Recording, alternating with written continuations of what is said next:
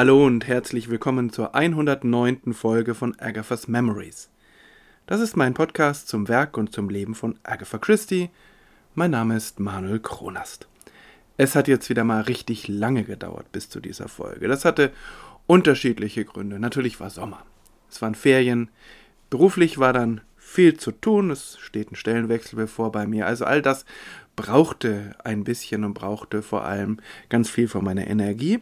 Vielleicht lag es auch ein bisschen äh, an dem Roman. Der liest sich zwar ganz gut, aber er ist nicht so aus einem Guss.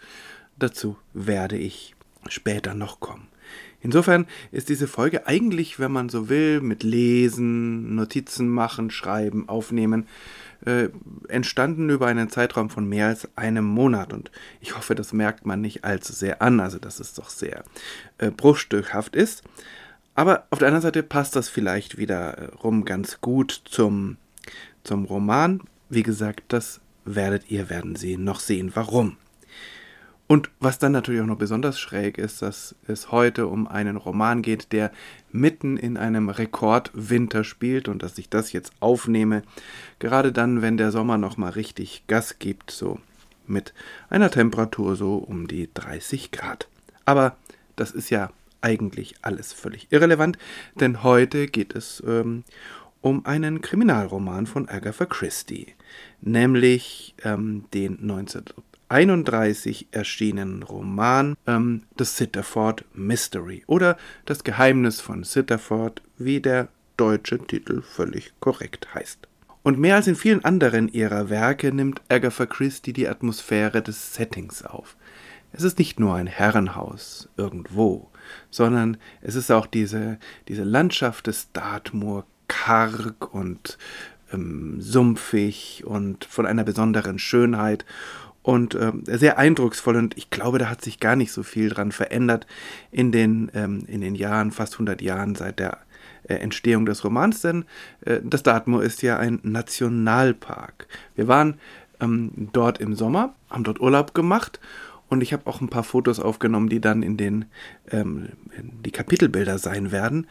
Und in diesem Nationalpark, vor allem in der Mitte des Nationalparkes, kann man zwar reinfahren, aber da gibt es überall Schafe, die herumlaufen und immer Vorfahrt haben und man muss wirklich langsam fahren, denn die sind nicht irgendwo abgesperrt, sondern die Straße geht da mitten durch. Also es war eigentlich ein ganz tolles ähm, Erlebnis und vor allem spannend, mal wirklich am Ort eines Romans von Agatha Christie zu sein.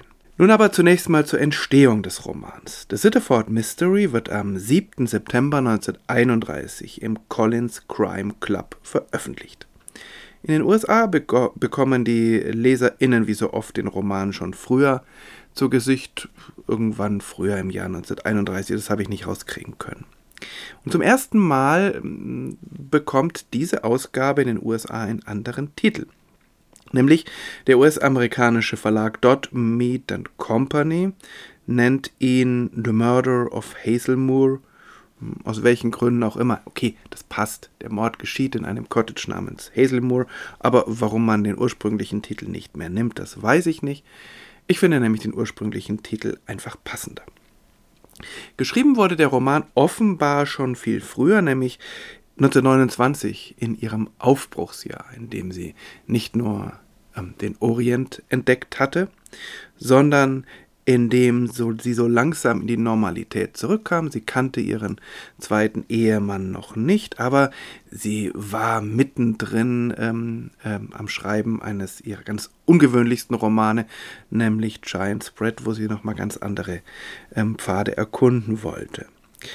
Ähm, offenbar hat sie daran nur wenige Wochen geschrieben. Ich hätte eigentlich gedacht, es sind mehr, weil wie gesagt, es ist so ein bisschen uneinheitlich und es gibt auch so ein paar ähm, Logik äh, oder heute im Film würde man sagen Continuity-Fehler. Trotzdem kam der, ähm, der Roman bei der Kritik gut weg und das ist heute eigentlich auch nicht anders. Das liegt am Setting, das liegt an der weiblichen Hauptperson Emily Trefusis und auch an den Anspielungen auf den Hund von Baskerville. Der Hund von Baskerville, ein Sherlock Holmes Abenteuer, sicher das Meisterwerk von Sir Arthur Conan Doyle, spielt auch im Dartmoor und man kann so ein paar Anklänge erkennen. Es gibt auch hier einen entflohenen Sträfling. Die Landschaft spielt eine ähnliche Rolle. Manche der Charaktere sind ein wenig vergleichbar und vielleicht war es ja tatsächlich ähm, zumindest zum Teil eine respektvolle Verneigung vor Conan Doyle, der ja, 1929 noch lebte, aber ähm, 1930 dann starb. Der Roman äh, ist vielfältig. Er hat eine Vielzahl von Schauplätzen und eine Vielzahl von Personen. Da ist es manchmal gar nicht so ganz einfach durchzublicken, wer jetzt zu wem gehört. Und hier lohnt sich auch mal in die englischsprachige Wikipedia zu schauen, sofern man aufpasst, denn diese Wikipedia-Artikel sind immer bis zum Rand gefüllt mit Spoilern und verraten auch das Ende. Aber diese Aufzählung der Charaktere, die ist wirklich sehr nützlich und dann äh, merkt man auch, wenn man es vergessen haben sollte, wer wirklich zu wem gehört und wie die ähm, BewohnerInnen dieser Landschaft alle irgendwie über viele Ecken miteinander verwandt sind. Zum größten Teil sind die genannten Orte fiktiv, aber auch wenn sie das sind, sind sie doch irgendwie an reale Orte angelehnt. Also man merkt, dass Agatha Christie in dieser Landschaft oft gewesen ist. Für Picknicks einfach mal durchgefahren. Und im Dartmoor hat sie ja auch ihren ersten Roman geschrieben, The Mysterious Affair at Styles. Dieser Roman hier, ähm, über 20 Jahre später geschrieben, beginnt in Sitterford House. Das ist ein mittelgroßes Herrenhaus, denn Herrenhaus ist vielleicht zu viel gesagt, denn es ist eigentlich ein ganz neues Haus. Es ist erst zehn Jahre vorher, also bevor der Roman spielt, ähm, gebaut worden, Anfang der 20er. Und ähm, zu diesem Haus gehören einige Bungalows und ein winziges Dorf mit Post Office und Schmiede. Das heißt, das Dorf ist schon vorher da gewesen, keine Ahnung wie lange schon. Und äh, dieses Haus, Sitterford House, ist dann da dazu gebaut worden. Man weiß nicht genau, welches Vorbild gedient hat für Sitterford. Es könnte Froley nachempfunden worden sein, wo Agatha Christie eines ihrer Häuser besaß, vielleicht auch Belfort. Das liegt alles da irgendwo in der Nähe, aber äh, ist eigentlich auch gar nicht so wichtig, denn ähm, solche Dörfchen gibt es bzw. gab es eine ganze Menge in dieser Gegend. Die Landschaft um Sitterford herum spielt eine große Rolle für den Roman, nämlich, ähm, wie gesagt, das Dartmoor, aber auch die unmittelbare Umgebung. Es gibt da nämlich den Sitterford Tor. Tors sind ähm, ja so Steinmonumente, die manchmal so aussehen, als ob sie von Menschen errichtet worden seien, aber eigentlich ähm, natürlichen Ursprungs sind. Davon gibt es eine ganze Menge in, ähm, im Dartmoor. Der Sitterford Tor ist jetzt nicht so besonders spektakulär.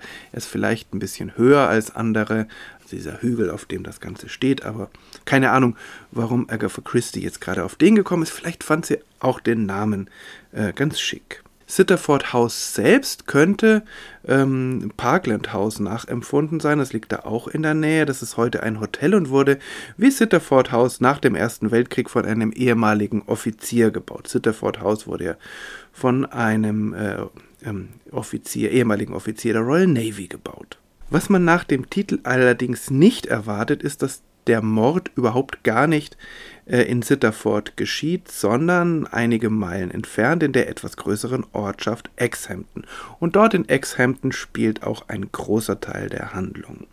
Exhampton klingt wie die real existierende Stadt Oakhampton und wenn man bei Wikipedia nachschaut, dann wird das auch gleichgesetzt, aber ich finde, Oakhampton ist eigentlich zu weit weg und es ist auch zu groß. Besser passt dazu die Ortschaft Jackford. Das ist ein wunderschönes Dorf am Rande des Dartmoor das ist ganz in der Nähe. Und hier gibt es ebenso wie in Exhampton ein altes Gasthaus namens The Three Crowns.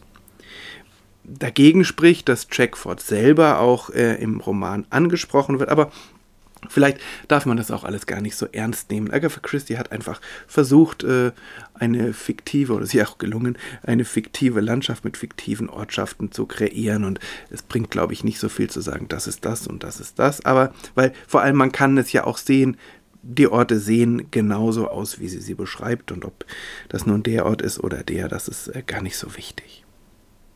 Jack Ford ist aber trotzdem, wenn mal jemand in der Nähe ist, ein ganz äh, wunderschöner Ort. Äh, auch so ein bisschen so ein, so ein Promi-Ort, weil offenbar die britische Fernsehprominenz sich da gerne ansiedelt. Das merkt man auch an den Läden. Da gibt es ganz schicke Boutiquen und das Free Crowns ist sicher keine billige Absteige. Aber auf der anderen Seite sind wir da in einem Haushaltswarenladen gewesen, der so irgendwie so ganz typisch ist, wo es einfach alles gibt, was man irgendwie brauchen könnte. Und das Faszinierende war, dass dieser, dieser Laden überhaupt gar kein Ende nahm. Man konnte weiter und weiter und weiter gehen.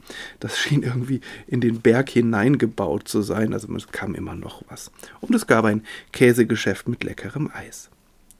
Aber das sind nicht die einzigen ähm, Szenerien, sondern einige Szenen spielen auch in der nahegelegenen Großstadt Exeter und ähm, da kommt auch äh, Inspektor Narracott, der einer der Ermittler ist. Ähm, ja, überhaupt, die Handlung ist viel unterwegs, es gibt viele Verdächtige, viele Ermittelnde. Ich hätte schon gesagt, dass äh, Sitterford äh, zwar ähm, naja, in, in, in Sitterford ist zwar der Einstieg, aber das spielt später dann gar keine so große Rolle mehr. Ähm, das Interessante an Sitterford oder das Wichtige für die Handlung ist, dass dieses Haus eigentlich dem Mordopfer gehört. In diesem, äh, in diesem Haus wohnt es aber gar nicht. Ähm, das ist eine etwas komplizierte äh, Angelegenheit und nicht nur die LeserInnen, sondern auch die Menschen dort vor Ort in dem Roman äh, verwirrt es sehr. Also, Captain Trevelyan, ein ähm, äh, Ruheständler, ein ehemaliger Offizier der Navy, so etwas über 60 Jahre, hat vor zehn Jahren, als er sich zur Ruhe gesetzt hat, dieses Haus gebaut und hat dann noch sechs kleine Bungalows da irgendwo auf dem Grundstück gebaut, wo jetzt auch Menschen wohnen. Ähm, es wird von ihm erzählt, dass er alleinstehend ist, dass er Frauen gar nicht so gut leiden kann, äh, zumindest sagt man das über ihn. Und äh, er ist außerdem, naja, sagen wir es mal so, geizig oder sparsam oder wie auch immer. Und äh, kurz vor Beginn der Handlung, also wenige Monate, vermietet er äh, mitten im Spätherbst aus heiterem Himmel dieses Haus, Sitterford House, und zwar an eine äh, dort vor Ort völlig unbekannte südafrikanische Dame, die da mit ihrer Tochter einzieht. Und ähm, Captain Trevelyan selbst, der zieht dann nach Exhampton, also so ein paar Meilen weiter, und dort mietet er dann selber wiederum so einen kleinen Bungalow. Also, das ist die Ausgangssituation und ähm, das erste Kapitel beginnt damit, dass äh, Mrs. Willett, die äh, Mieterin von ähm, äh, von Sitterford House eine Party gibt, so eine Nachmittagsparty mitten im dicken Schneetreiben und äh, was da alles passiert, das spielt zum Teil nicht, aber zum Teil auch eine ganz große Rolle für das Weitere. Es kommt nämlich jetzt äh, ziemlich schnell zu einer Verbindung zwischen Sitterford House und dem Mordopfer, also dem Besitzer von Sitterford House, äh, diese Verbindung ist aber ziemlich kühn und äh, sehr überraschend. Dazu komme ich gleich. Vielleicht noch ein paar Worte ähm, zu dem Mordopfer beziehungsweise zum ersten Mordopfer. Agatha Christie hat ja ähm, äh, oft mehrere und äh, um jetzt nicht zu spoilern, werde ich jetzt nicht verraten, ob es noch weitere Mordopfer geben wird. Ich sage deshalb einfach, ähm, Captain Trevelyan ist das erste Mordopfer oder das, das Mordopfer, über das wir jetzt reden. Ähm, interessant ist, und das äh, unterscheidet diesen Roman von vielen anderen Romanen von Agatha Christie, ähm, dass wir über äh, Captain Trevelyan selbst äh, eigentlich gar nichts erfahren. Wir erleben ihn nicht. Alles, was wir über ihn wissen, wissen wir aus zweiter Hand. Am Anfang erfahren wir eigentlich nur das, was ich gerade erzählt habe, und wir erfahren dann im Verlauf der Ermittlungen mehr über ihn, aber wie gesagt, immer aus zweiter Hand dass er ein verdienter Marineoffizier ist, das ist ja klar, aber dass er seinen besten Freund auch vor Ort hat, wohnen hat, beziehungsweise in einem dieser Bungalows, das erfahren wir später, nämlich Major Barnaby. Ähm, die beiden waren offensichtlich beste Freunde, aber dann doch recht unterschiedlich, denn Captain äh, Trevelyan war ja, so ein Einzelgänger und wird immer wieder als unsympathisch geschildert, während ähm, Major Barnaby äh, ja, zwar auch irgendwie so ein knorriger Typ ist, so ein, äh, vielleicht wie, wie, man sich so einen äh, typischen ähm, Ruhestandsoffizier vorgestellt hat, aber durchaus in guten Kontakt mit den Nachbarn und eigentlich mag ihn jeder gerne. Ähm, wie gesagt, Captain Trevelyan ganz anders. Der hat äh, vielleicht naheliegenderweise keine Familie, aber er hat Nichten und Neffen und eine Schwester, die zwar Kontakt, äh, kaum Kontakt mit ihm haben, ihn aber nicht leiden können und äh, durch den großen Reichtum des Captains ähm, wunderbare Mordmotive haben. Captain Trevelyan ist nun nach Hazelmoor gezogen, in dieses äh, kleine Cottage oder Bungalow und lebt dort sehr zurückgezogen, wie vorher auch. Er hat noch so einen Diener, der ab und zu mal vorbeischaut und äh, der auch in der Nähe wohnt und ihm irgendwie den Haushalt macht. Und äh, er lehnt alle Einladungen der neuen Mieterin von Sitterford House ab, doch dort mal vorbeizuschauen. Miss Willett, vielleicht liegt es auch an ihrer Persönlichkeit, die ist eine sehr überschwängliche Dame und vielleicht ist ähm, äh, Captain Trevelyan doch eher scheu, wie auch angedeutet wird.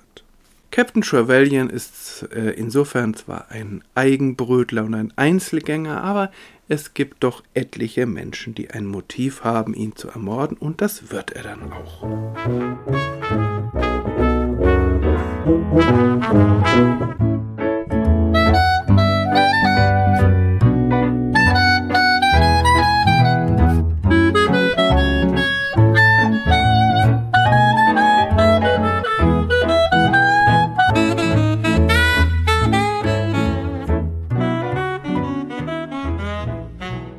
Einem Winternachmittag wird nun Joseph Trevelyan in seinem völlig eingeschneiten Häuschen erschlagen.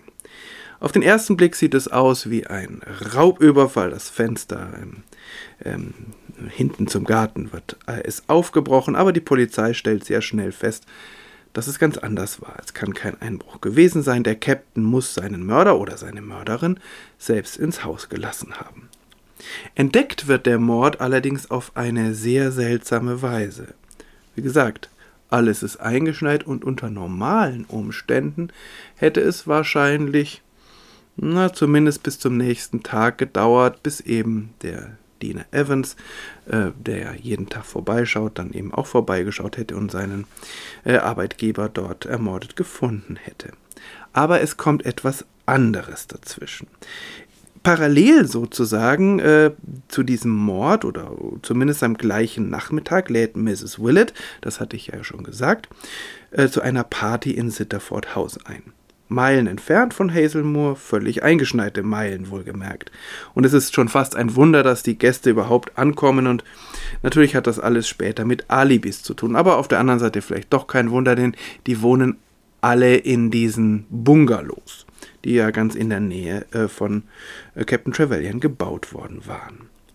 Es gibt da ältere und jüngere Leute und die jungen Leute sind wie immer bei solchen Partys etwas gelangweilt, es, es passiert halt nichts. Und sie schlagen etwas vor, was damals total in ist, was man bei solchen Partys gerne gemacht hat, nämlich eine Seance.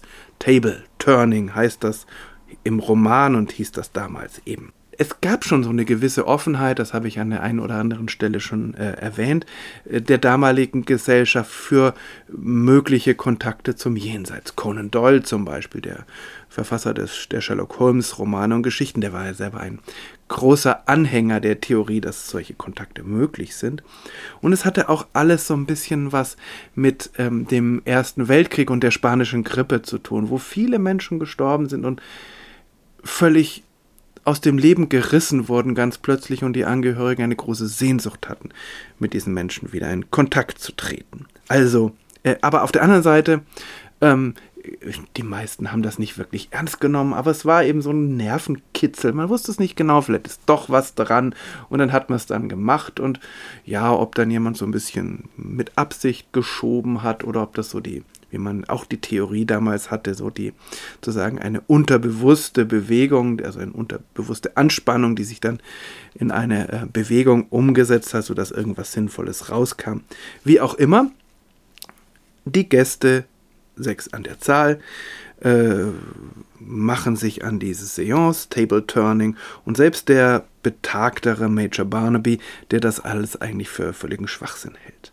Aber sollen doch die jungen Leute ihren Spaß haben. Aus dem Spaß wird allerdings ernst, denn im Rahmen dieser Seance erhalten sie die Botschaft aus dem Jenseits, dass Captain Trevelyan tot ist. Und das macht natürlich die Stimmung gründlich kaputt. Seance wird sofort abgebrochen. Irgendwie findet niemand, dass das lustig ist und alle gucken sie sich so ein bisschen an, wer hat jetzt diesen schlechten Scherz auf dem Gewissen. Und mittendrin dieser Major Barnaby, der überhaupt gar nicht an Seancen und sowas glaubt, aber irgendwie jetzt doch ein schlechtes Gefühl hat. Der wäre eigentlich verabredet gewesen an diesem Abend mit, ähm, äh, mit äh, Captain Trevelyan und ist halt nicht hingegangen wegen des, äh, wegen dieses Schneetreibens. Und äh, ich weiß nicht, ob ein schlechtes Gefühl, wie auch immer. Also auf jeden Fall sagt er dem Rest der Gesellschaft, er geht jetzt dahin. Alle halten sie ihn für, für ziemlich leichtsinnig und idiotisch, dass er mitten im Schnee dahin stapfen will. Aber ähm, ebenso wie Captain Trevelyan ist auch Major Barnaby ein äh, ein großer Sportsmann, also der ist ziemlich fit und macht das dann auch. Und als er dann ankommt äh, am äh, Cottage Hazelmoor, da entdeckt er dann, dass ähm, Captain Trevelyan ermordet wurde. Er wurde niedergeschlagen mit einem Sandsack oder sowas ähnlich. Aber das Fiese oder beziehungsweise das, das was ihm wird, so ein bisschen und den anderen eben auch dann äh, Verwunderung oder äh, Angst macht, ist, dass wahrscheinlich, also nach dem, was der Arzt sagt, ähm, Captain Trevelyan zur gleichen Zeit zu Tode gekommen ist, als diese Stimme oder Botschaft aus dem Jenseits gekommen ist, um seinen Tod anzukündigen. Und da merkt man, da äh, genießt Agatha Christie das so, diese, diese, diese, diesen Trend aufzunehmen und das, was sie in Kurzgeschichten ja auch immer schon gemacht hat, so ein bisschen Gruselatmosphäre in ihre Werke hineinzubringen und es auch ein bisschen in der Schwebe zu lassen. Denn auch wenn das dann kein, ähm, kein Schwerpunktthema dieses Romans ist, ist es doch schon so, dass die Beteiligten und auch Major Barnaby immer äh, dann sagen, man weiß es ja nicht. Vielleicht ist es ja doch möglich. Also man merkt, ähm, dass das aus einer Zeit kommt, in der das noch nicht ausgemacht war. Auch nicht in der Wissenschaft. Ob es nicht vielleicht doch möglich ist und es eine ganze Menge Leute gab, die sich da wirklich wissenschaftlich, heute würde man sagen pseudowissenschaftlich, aber damals nach wissenschaftlichen Kriterien versucht haben, äh, sich dieser Materie anzunähern und durchaus diese Kontakte auch für möglich hielten. Und insofern ist das ein ganz reizvolles Element dieses Romans und naja, aus den Kurzgeschichten wissen wir, dass Agatha Christie da schon sehr geübt war, dass das ab und zu mal ein Thema bei ihr war. Insofern ist das nicht überraschend. Für, die, für einen Kriminalroman ist es dann allerdings schon überraschend. Vielleicht liegt es aber das Ganze auch daran, dass Agatha Christie äh, als junge Frau auch mal eine Kurzgeschichte über eine Seance geschrieben hat, die sie dann liegen gelassen hat und äh, nicht veröffentlicht wurde. Damals war an Veröffentlichung sowieso noch nicht zu denken. Und äh, die dann irgendwie offensichtlich der Kern dieser Seance äh, in diesem Roman zu sein scheint.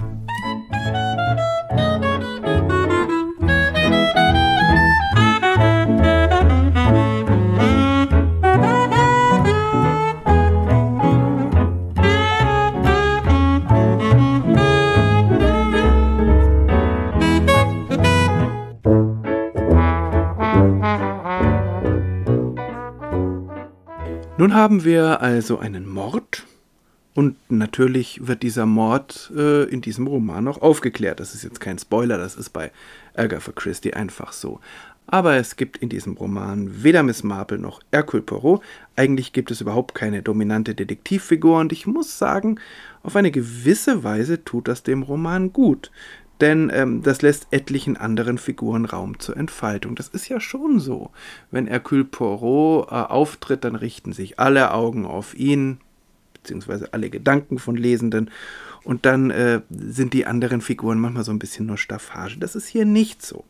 Denn es gibt eine Menge Personen, die sich irgendwie in der Ermittlung ähm, versuchen.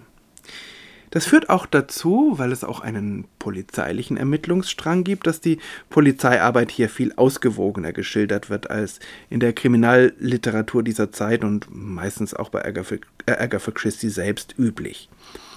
Ob sie äh, realistisch geschildert ist, diese Polizeiarbeit, das lasse ich mal dahingestellt. Das wahrscheinlich nicht. Agatha Christie war ja keine Polizistin. Aber mich haben Inspektor Narracott und seine Mitarbeiter sehr an Freeman Wells Crofts und dessen Detektivfiguren erinnert, allen voran Inspektor French. Wenig spektakulär, geduldig, manchmal unterschätzt, intelligent und mit einer sanften Prise Humor. Das hat mir sehr gut gefallen. Ausbalanciert wird die gewissenhafte Polizeiarbeit aber durch eine Vielzahl von Amateuren, die mit dem Fall beschäftigt sind. Ja, man kann sagen, irgendwie sind fast alle Beteiligten irgendwie an dem Fall interessiert und machen sich Gedanken, wer es denn gewesen sein könnte. Aber an den Ermittlungen wirklich beteiligt sind nur drei, oder was heißt nur drei, sind ja drei, aus ganz unterschiedlichen Motiven. Da ist, das ist der, der am meisten im Hintergrund agiert, Mr. Rycroft einer der Teilnehmer an der Seance. Vielleicht die Figur des Romans, die am besten in den Hund von Basketball passen würde. Er hält sich für einen exzellenten, äh, exzellenten Menschenkenner und gleichzeitig hat er eine Vielzahl von Büchern zu Hause stehen, aus denen er seine Erfahrungen zieht. Das sind Bücher ebenso über okkulte Phänomene, also Seancen, Kontakt zum Jenseits, aber auch über Medizin, Recht, Kriminologie und natürlich Detektivliteratur. Es ist eine beliebte Figur der damaligen Kriminalliteratur, ein Amateur oder manchmal auch eine Amateurin, die eigentlich alles gelesen hat, was so andere äh, fiktive oder echte Kriminalschriftstellerinnen über äh, geschrieben haben und das ist ja sozusagen dann die Expertise, mit der sie arbeiten begeisterte Krimileser oder Krimileserin, der oder die danach lechzt, das erlesene Wissen auf reale Fälle anzuwenden. Die komische Tragik des Mr. Rycroft ebenso wie der anderen Detektivfiguren ist, dass er meint, eigenständig zu agieren. Aber in Wirklichkeit wird er manchmal subtil, manchmal sehr direkt von der Hauptprotagonistin manipuliert, von Emily Trefusis. Emily ist eine ganz typische Agatha Christie Frauengestalt. Intelligent, selbstbewusst, witzig, mutig, nicht ganz so äh, abgedreht und überkandidelt wie manch andere, äh, also Tuppence zum Beispiel, aber doch eine sehr selbstbewusste, starke Frau. Typisch für Agatha Christie endet das Ganze nicht in einer selbstständigen Berufstätigkeit, sondern in einer Ehe, die sie allerdings dominieren wird. Emily hat ein eminent persönliches Motiv für die Ermittlung, denn Jim Pearson, ihr Verlobter, ist nicht nur der Neffe des Ermordeten, sondern er hat sich durch seine naiv weltfremde Art äh, irgendwie in die Rolle des Hauptverdächtigen hineinmanövriert und Emily eilt zu seiner Rettung. Ganz selbstbewusst, ganz tough und natürlich ist sie völlig davon überzeugt, dass sie das Ganze aufklären wird. Was sie dann am Ende auch tut, aber ganz so einfach ist es dann doch nicht. Mir gefällt Emily als Charakter sehr gut. Gerade auch in der Ambivalenz. Sie hält sich zum Beispiel für abgebrüht und distanziert und sie ist es ja irgendwie auch. Und dann plötzlich bricht sie in Tränen aus, weil ihr das Schicksal ihres Verlobten doch mehr zu Herzen geht, als sie das gedacht und gewollt hat. Und das ärgert sie, weil sie das Gefühl hat, das kann sie sich jetzt nicht leisten und es ist eine sehr anrührende Szene, als sie dann plötzlich von der Frau, die sie, die sie eigentlich ausfragen will, getröstet werden muss, weil sie einfach nicht mehr kann an dieser Stelle. Das macht sie schwach und stark zugleich. Das finde ich ganz toll. Aber das hindert sie alles gar nicht daran, besonders die Männer ungehemmt für ihre Zwecke einzuspannen. Wobei sie auch das Risiko in Kauf nimmt, dass diese Männer am Ende alle mehr oder weniger in sie vernarrt sind. Besonders gilt das für Charles Enderby. Das ist ein junger Reporter und mit dem flirtet sie ziemlich ungeniert, ohne zu weit zu gehen. Und er ist sehr schnell bis über beide Ohren in sie verliebt. Und sie mietet sich kurz entschlossen mit ihm in Sitterford einen, äh, ja, man kann sagen, ein kleines Gästehaus und natürlich äh, haben sie getrennte Zimmer. Ähm, und sie gibt ihn als ihren Cousin aus, was aber niemanden wirklich täuschen kann, so dass äh, das Verhältnis der beiden natürlich ganz äh, schnell das, äh, der Gegenstand aller Gerüchte wird. Ich kann mir vorstellen, dass diese Konstellation, wie Agatha Christie sie schildert, äh, zur damaligen Zeit doch etwas anrüchig war. Also in der Realität sowieso, aber vielleicht auch so als Romandarstellung. Heute ist das ja alles überhaupt gar kein Problem mehr. Charles Enderby ist übrigens durch Zufall in Sitterford. Er überbringt nämlich Major Barnaby äh, einen ziemlich hohen Geldpreis für einen äh, Fußballwettbewerb, so eine Art Preis ausschreiben. Äh, 5000 Pfund, das wären, naja, ungefähr das 50-fache heute, also ungefähr 250.000 Euro ungefähr. Aber das gerät sehr schnell in den Hintergrund, weil Charles natürlich sofort die Gelegenheit ergreift. Na, wenn man schon mal äh, mittendrin ist in, äh, in so einem Mordfall, dann muss man das auch ausnutzen. Und er merkt gar nicht, dass er selber wiederum von Emily, ähm, na, ausgenutzt würde ich nicht sagen, aber für ihre Zwecke eingespannt wird. Und er macht es auch gerne.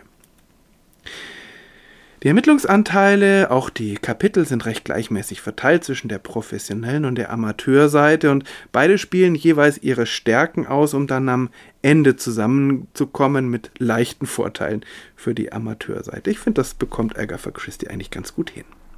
So gibt es eine Menge von Ermittlerinnen und Ermittlern, aber natürlich gibt es auch eine Menge von Verdächtigen, in diesem Fall vielleicht ganz besonders. Und dahinter steckt, wie so oft bei Agatha Christie, eine Familiengeschichte. Das ist ein Thema, was sich durch ganz viele ihrer Romane zieht. Eine Familie, die ganz sicher keine Normfamilie ist, eine große Familie mit irgendjemandem, meistens einem Mann im Zentrum, der sehr reich ist und dann Kinder oder in diesem Fall Nichten und Neffen und Geschwister, die ähm, gerne etwas von dem Reichtum abgehabt hätten, schon zu Lebzeiten dieses äh, in der Regel ja Patriarchen, äh, aus durchaus nachvollziehbaren Gründen. Äh, ob die dann tatsächlich die schuldigen Personen sind, ist nicht ausgemacht, sie sind es oft, aber nicht immer. Agatha Christie geht die ganze Sache ja etwas unkonventioneller an, indem sie nicht mit der Großfamilie beginnt, die lernen wir erst ganz allmählich und eigentlich auch gar nicht gut kennen, sondern indem sie zuerst diese Nachmittagsgesellschaft in Sitterford House einführt, die dann aber eigentlich gar keine so große Rolle mehr spielt. Und natürlich gibt es auch ein Testament. Und äh, die Verblüffung ist groß, als man erfährt, naja gut, man wusste, der Captain Trevelyan war sparsam und äh, er ist auch irgendwie wohlhabend, aber dass er so reich ist, das war dann ähm, gar nicht zu erwarten. Also es sind fast 100.000 Pfund, die da insgesamt verteilt werden. Ähm, und das wäre, ich habe da mal nachgeguckt, es gibt da so einen Rechner im Netz. Ähm, das wären 2017, wären das dann 5 Millionen gewesen. 5 Millionen Euro, also gar nicht so wenig. Und natürlich äh, ähm, speisen sich aus diesem Testament vielfältige Motive. In diesem Testament sind folgende Personen genannt. Zunächst mal die Testamentsvollstrecker. Auf der einen Seite ist das äh, der Rechtsanwalt Frederick Kirkwood, der aber keine große Rolle sonst spielt, und dann Major Barnaby als, ähm, äh, als bester Freund des Verstorbenen. Außerdem äh, erbt er auch etwas, naja, sagen wir mal so, er bekommt äh, die Sporttrophäen äh, des Captain Major Barnaby steht ja dann etwas unfreiwillig im Mittelpunkt des Geschehens, weil er erstens äh, ja, Testamentsvollstrecker ist und weil er zweitens ja durch Zufall äh, es mit diesem äh, Journalisten Charles Enderby äh, zu tun hat, ähm, der ja äh, ihn unter dem Vorwand, äh, das ist ja kein Vorwand, aber der ja sozusagen wegen dieses Fußballpreisausschreibens ihm ganz gehörig auf der Pelle sitzt und ihn natürlich ungeniert ausfragt. Genannt ist außerdem noch der langjährige Diener Robert Evans, ähm, der 100 Pfund bekommt. Auch das eigentlich gar keine so kleine Summe. 2017 wären das etwa 5000 Euro gewesen. Also, wie ja immer in solchen Fällen gesagt wird, man hat schon Menschen für kleinere Summen umgebracht. Dann aber der große Rest des Vermögens. Der wird durch vier geteilt und zwar ähm, bekommt von diesen vier Teilen einen die Schwester Jennifer, also die Schwester des Verstorbenen, und dann ähm, zu gleichen Teilen die drei Kinder der anderen bereits verstorbenen Schwester Mary. Jeder dieser Teile ist äh, nach, heutigen, äh, nach heutiger europäischer Währung ungefähr eine Million Euro. Es, naja gut, auch das ist natürlich eine Summe, für die es sich vielleicht lohnt, einen Mord zu begehen. Nochmal zu diesen vier Personen im Einzelnen. Da ist Jennifer Gardner. Das ist eine selbstbewusste, eine bemerkenswerte Frau, die äh, für ihren Ehemann sorgt, der als seelisches Wrack aus dem Weltkrieg zurückgekehrt ist.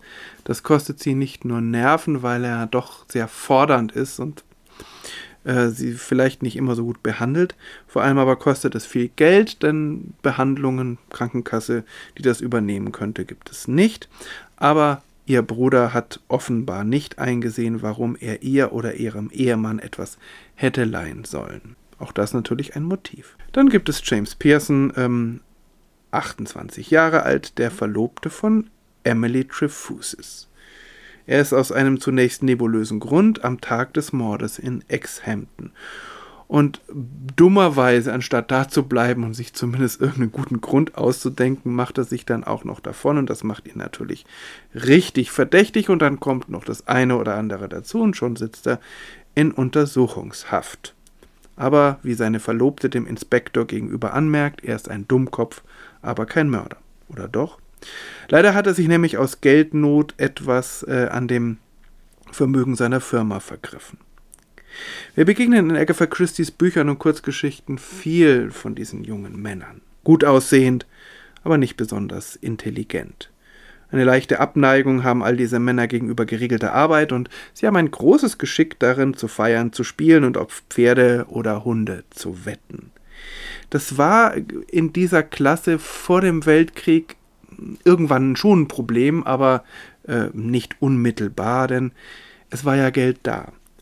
Aber nach dem Ersten Weltkrieg müssen auch diese jungen Männer arbeiten, weil viele Geldquellen versiegt sind und nach der Wirtschaftskrise dann sowieso. Gut, die Wirtschaftskrise ist da vielleicht am Horizont schon zu sehen, aber äh, auch sonst äh, hat Charles, äh, James Pearson eben das Problem, dass er irgendwie sein Geld verdienen muss und da offenbar nicht ganz ehrlich war. Dann gibt es Sylvia, die Schwester von James, verheiratet mit dem na, einigermaßen erfolgreichen Schriftsteller Martin Deering. In Sylvia begegnet uns eine Frau, die als Bildungsbürgerin auf andere herabzieht, aber ganz sicher selbst nicht glücklich ist. Und schließlich gibt es noch Brian, aber Brian lebt in Australien und deshalb hat den erstmal keiner auf dem Schirm. Es sind natürlich nicht nur die Mitglieder der Familie verdächtig. Es gibt noch eine Reihe weiterer mysteriöse Gestalten.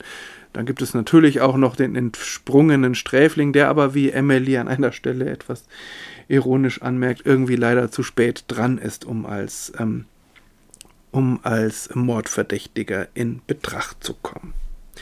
Und wie immer bei Agatha Christie ist es bis zuletzt nicht klar, wo die schuldige Person zu suchen ist ob nun ein altgedienter Verdächtiger oder nicht. Wenn man sich ein bisschen umguckt im Netz, äh, Rezensionen liest, dann ist dieser Roman aus einem Grund etwas ambivalent bewertet, weil der Autorin vorgeworfen wird, dass sie schummelt in diesem Fall. Irgendwie stimmt das auch. Die Auflösung kommt nicht aus heiterem Himmel, das kann man nicht sagen. Grundsätzlich könnten wir als Leserinnen und Leser auf die schuldige Person kommen aber Indizien sind wirklich sehr rar und wie die schuldige Person das eigentliche Element ihrer Vernebelungstaktik in Gang setzt, das wird nicht klar und ähm, eher das Motiv ist auch kritisiert worden, das Motiv für den Mord. Ich, ich würde das nicht teilen. Es ist zwar kein Motiv von der Stange, ist ja auch mal ganz schön, aber ich finde es schon nachvollziehbar. Auch wenn es etwas überraschend kommt. Also die Autorin hätte uns da ruhig mehr Informationen an die Hand geben können. Also, man kann schon sagen, das ist jetzt kein, kein Kriminalroman, wo man als Leserin oder Leser jetzt wirklich fair behandelt wird. Das kann man nicht sagen. Aber ähm, richtig unfair ist sie da auch nicht. Und vor allem hat es mich nicht wirklich gestört. Trotzdem, es bleibt ein Schwachpunkt, ebenso wie die etwas nachlässige Endkorrektur, die eine Menge kleinerer Ungereimtheiten, zugegebenermaßen kaum auffallen, übersehen hat. Also mir sind diese Ungereimtheiten beim Lesen nicht aufgefallen, aber es gibt ja Leute, die dann das dann alles genau durchgehen und dann sagen, na hier äh, spricht sie von sechs Personen und da von fünf Personen und wie viel sind es nun eigentlich? Solche Geschichten. Aber wie bei manchen anderen Agatha Christie-Romanen hängt das persönliche Urteil sehr davon ab, was man erwartet. Für mich ist in diesem Roman das Glas eher halb voll als halb leer. Ähm, ein bisschen erinnert es in dieser Hinsicht äh, an The Mystery of the Blue Train, den habe ich in der äh, Folge 75 vorgestellt. Den Roman finde ich schwächer, gerade weil es ein Poirot-Roman ist. Denn da wird natürlich klar, da, da wird dann die Schwäche der Indizien unüberdeutlich.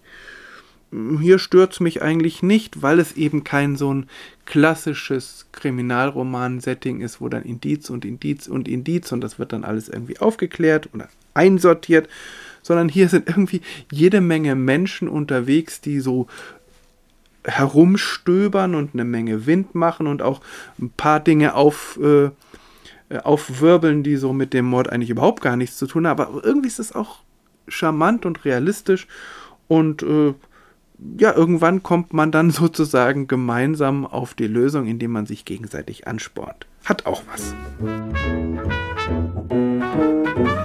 Man Thank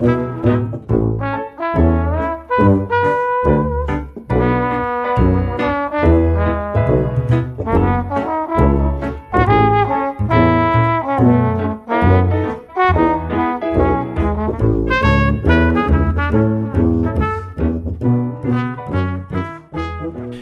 Sagen, dass The Sitterford Mystery ein Flickenteppich ist. Viele Verdächtige, viele Ermittelnde, etliche Ortswechsel, in der Mitte scheint der rote Faden etwas verloren zu gehen und dann das Finale mit einem großen Knall. Ja, vielleicht hängt es ein bisschen auch an der Entstehungszeit. Die Jahre, in denen Agatha Christie's Leben im Umbruch ist. Fünf Jahre später, als sie zum Beispiel so Romane wie ähm, Mord im Orient Express schreibt, da ist das alles viel gesettelter, da äh, hat sie sich neu orientiert und äh, kann sich wieder auch mehr auf die Plots und äh, e-, eventuelle Ungereimtheiten darin konzentrieren. Flickenteppich also, der Roman ist ein bisschen unübersichtlich, aber ich finde, das macht ihn auch interessant. Denn allen Flicken dieses Flickenteppichs ist es gemeinsam, dass sie gut geschrieben sind, und zwar ziemlich gut. Und in wenigen anderen ihrer Kriminalromane zieht sich so viel Humor zwischen den Zeilen durch. Die Charakterisierungen sind klar und präzise, die Dialoge sind sowieso super. Und Agatha Christie schafft es auch noch, eine Atmosphäre zu erzeugen. Das ist ja nicht immer so ihre Stärke so. Eine Atmosphäre, die dem Handlungsort angemessen ist. Und dann gibt es diese Schilderung einer dysfunktionalen Familie und vor allem von dysfunktionalen Ehen. Die sind zwar zurückhaltend, aber sie sind doch, haben doch eine gewisse Tragik. Und ich bin mir sicher, aktuelle Nachfolgerinnen und Nachfolger wären hier viel ausführlicher in die Vollen gegangen, hätten viel mehr dieses Elend in diesen Ehen geschildert und wie Menschen sich da selbst kaputt machen äh, und wie eigentlich es keinen Ausweg gibt, bis dann der Mord passiert. Das wird hier nur angerissen und ich finde, das macht es eigentlich nicht weniger wirkungsvoll. Und wieder einmal äh, ist mir bewusst geworden in diesem Roman, um wie viel stärker bei Agatha Christie die Frauen als die Männer sind. Und hier, finde ich, liegt eine zutiefst feministische Komponente. Auch wenn und vielleicht gerade weil Agatha Christie keine Veränderung predigt. Sie äh, schildert keine Auswege aus einer frauenfeindlichen Gesellschaft, sondern sie schildert Frauen, die damit versuchen klarzukommen und das mit einer ganz gehörigen Portion Stärke in vielen Fällen auch schaffen. Frauen, die nicht arbeiten, zumindest nicht in, in Anführungszeichen normalen Berufen und die deshalb ihren Männern, Vätern, Onkeln ausgeliefert sind, zumindest finanziell. Und Agatha Christie spielt fast genüsslich durch, was passiert, wenn man sich auf diese Männer nicht verlassen kann, weil sie schwach, geizig oder bösartig sind, manchmal auch alles zusammen. Also insofern gerade dadurch, dass sie diese Gesellschaft schildert, lässt sie Leserinnen und Lesern eigentlich keinen Ausweg, als zu sagen, nee, so soll das aber nicht sein, das muss sich ändern. Ob sie das beabsichtigt hat, weiß ich nicht, aber ich finde doch, dass sie auf ihre äh, konservative Art eine Menge äh, Feministisches auch in ihre in ihre Literatur reinbringt. Zum Beispiel Charles Enderby und James Pearson. Das sind beide auf beide Männer sind auf ihre Weise Wachs in den Händen von Emily Trefusis. Also man kann jetzt nicht sagen, dass Charles jetzt, klar, er ist vielleicht nicht ganz so unbedarft wie James, aber dass er jetzt hier so ein äh, durchsetzungsstarker Mann ist, der sozusagen genau weiß, wo es lang geht, kann man auch nicht sagen. Also er, ist, er, er greift die Gelegenheiten, er ist dabei durchaus findig, er nutzt an Gelegenheiten äh, was, äh, was sich gerade so bietet. Und na gut, hat er natürlich das Pech, in Anführungszeichen, dass da Emily ähm, um die Ecke kommt, in die er sich verliebt und dann ist es, versuchte das beides irgendwie zu verbinden. Ähm, gleichzeitig erlebt gerade Emily, indem sie ganz viele andere Menschen äh, interviewt und sich mit ihnen unterhält, erlebt sie die Grenzen weiblicher Macht in männlich dominierter Gesellschaft. Also sie hat eben die Begegnung mit Jennifer Gardner. Ist eine ganz selbstbewusste, intelligente, taffe Frau. Und doch ist sie tyrannisiert von ihrem kranken Ehemann und dass sie sich da nicht so zur Wehr setzen kann, liegt nicht nur daran, dass sie ihn sehr liebt, sondern auch daran, dass die Gesellschaft so ist, wie sie ist und dass sie alleine ohne ihn eben auch nicht überlebensfähig wäre. Wie so oft, Agatha Christie schreibt nicht von Ausbrüchen aus gesellschaftlichem Korsett, aber sie beschreibt dieses gesellschaftliche Korsett so präzise, dass die logische Folge ein Ausbruch daraus wäre. Agatha Christie selbst ist es äh, 1931 ja inzwischen gelungen. Sie führt ein Leben, wenn auch als verheiratete Frau, aber eben eine Ehe, die nicht so ganz typisch ist. Schon allein dadurch, dass der Mann deutlich jünger ist. Nun also vielleicht so eine Art Fazit. Es ist kein starker, aber ein, es ist ein interessanter Roman, der es auf jeden Fall lohnt, sich auf ihn einzulassen. Im Mittelpunkt steht eine interessante Frauengestalt und darum herum ähm, gruppieren sich andere lebensechte Charaktere. Es ist eine äh, wunderbare Atmosphäre, die ihr Übriges zur Faszination dieses Romans beiträgt. Ganz viel Humor, ein schräger Plot mit manchen Ungereimtheiten, aber außerdem die genialste Verwendung einer Seance in einem Kriminalroman, die ich kenne. Und wer das alles interessant findet, gerne zugreifen. Der Roman ist wunderbar auch auf Deutsch erhältlich. Keine Ahnung, wie die Übersetzung ist, aber es ist, äh, es ist eine neue Übersetzung der Roman wurde übrigens 1933 zum ersten Mal übersetzt ins Deutsche. Also das ist schon ziemlich früh gewesen. Aber es gibt eine neue Übersetzung. Das Geheimnis von Sitterford ist der Titel. Also, ähm, wenn das jemand interessiert, gerne zugreifen. Ich finde, das lohnt sich. Beim nächsten Mal begegnen wir wieder Miss Marple. In einer Kurzgeschichte, in der letzten Kurzgeschichte, die so ein bisschen nachklappt in dem Zyklus um äh, den Dienstagabendclub. Und ich hoffe, dass ich bis zum nächsten Mal wieder ein bisschen schneller bin. Sollte eigentlich klappen, weil eine Kurzgeschichte geht immer schneller als ein Roman. Auf jeden Fall danke fürs Zuhören. Danke, dass Sie dabei waren, dass ihr dabei wart bei einer nun doch wieder etwas längeren Folge. Ja, und dann sage ich einfach nur bis zum nächsten Mal. Alles Gute.